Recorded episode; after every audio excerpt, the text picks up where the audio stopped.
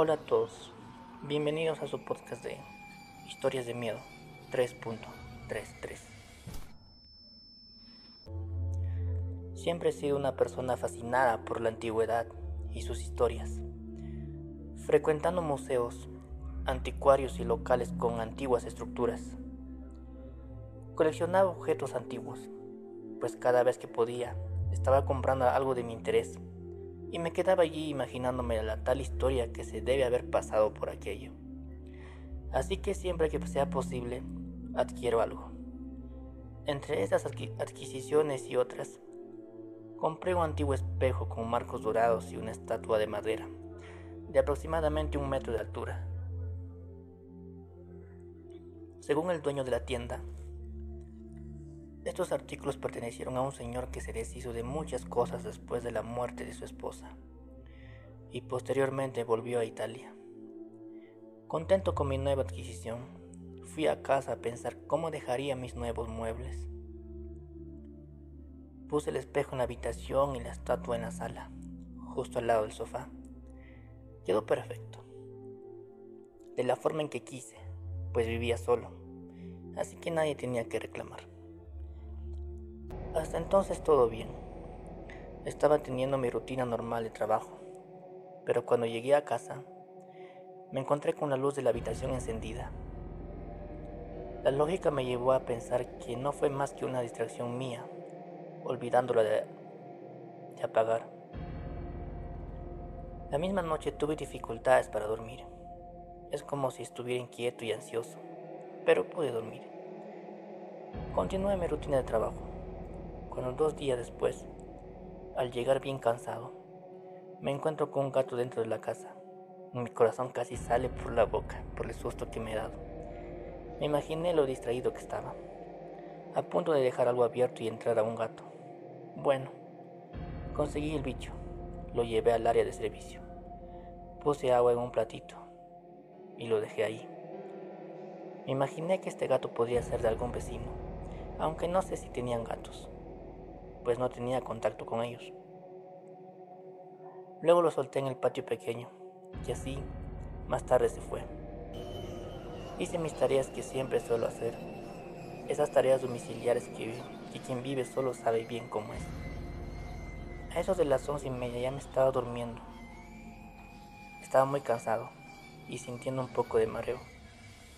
Me acosté y cuando estaba durmiendo, escuché algunos chasquidos en la sala y un estruendo de algo cayendo. Me asusté y me levanté corriendo para ver qué pasó. La estatua de madera estaba caída en el suelo. La puse de pie otra vez y pensé que la debería haber puesto de mala manera. Pero, ¿qué pasa con los chasquidos? Traté de desviar mis pensamientos mientras tanto, pues necesitaba dormir. Volví a la cama para intentar dormir, pero estaba muy inquieto. Con mucha dificultad terminé durmiendo, pero desperté a las 4 con un soplo fuerte en mi oído. Nunca he pasado por estas cosas. Esto me asustó más y más inquieto todavía.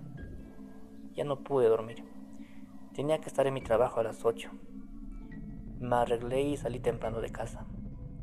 No me sentía la voluntad dentro de mi propia casa, al menos en ese momento. Así que necesitaba salir para distraerme. No tuve un buen día. En la vuelta a casa, mi mente comenzó a confundirse con la madrugada que tuve. Una sensación de no querer volver a casa, pero tenía que volver. Después de todo, vivía allí. Al llegar a casa, miré todos los detalles para ver si estaba todo en orden. Me puse un poco paranoico debido a mis últimos días. Y para mi desagradable sorpresa, la estatua estaba allí caída en el suelo. Listo, era solo más que faltaba. Ahora estoy seguro de que algo estaba mal. Me acordé del gato que encontré dentro de la casa. Comencé a buscar, pero no lo encontré. Mi mente era un desastre con toda esta confusión que me estaba pasando. No pude hacer nada más en paz. Y ese día, al intentar dormir, lo logré, pero desperté con el fuerte soplo nuevamente en mi oído. Me levanté extremadamente asustado de un, di un salto y al mirar en la puerta de la sala vi una silueta alta y muy jorobada. No pude ver con mayor nitidez debido a oscuridad en ese momento. No sé si describir lo que sentí, miedo, pavor, no sé, pero lo hice. Escuché cuatro chasquidos.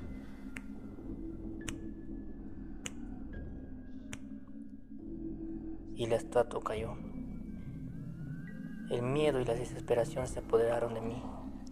Comencé a llorar.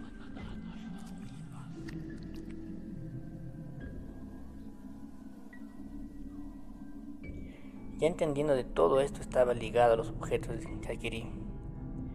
Pronto yo, que casi nunca creí en estas cosas, salí de casa y pasé el resto de madrugada en la puerta. En ese medio tiempo vi la luz oscilar como cinco veces. Amaneció y llamé a mi jefe. Di la excusa de un contratiempo diciendo que no podía ir a trabajar. No estaba en condiciones psicológicas para eso. No pensé dos veces. Fui hasta el anticuario e hice un trato con el dueño, explicando que me gustaría deshacerme de toda la colección que tengo. Al explicar un resumen de lo que pasó, no creyó mucho. No, en fin, me deshice de todo y ellos fueron a buscar. Sobre las 12, estaba cerrando un acuerdo para un nuevo arrendamiento de inmueble hasta el final de la tarde estaba completando el cambio. Pagué una multa absurda por salir de la propiedad antes de terminar el contrato, pero nada mejor que rescatar mi paz de vivir. Mi primera noche pude dormir debido al exceso de cansancio.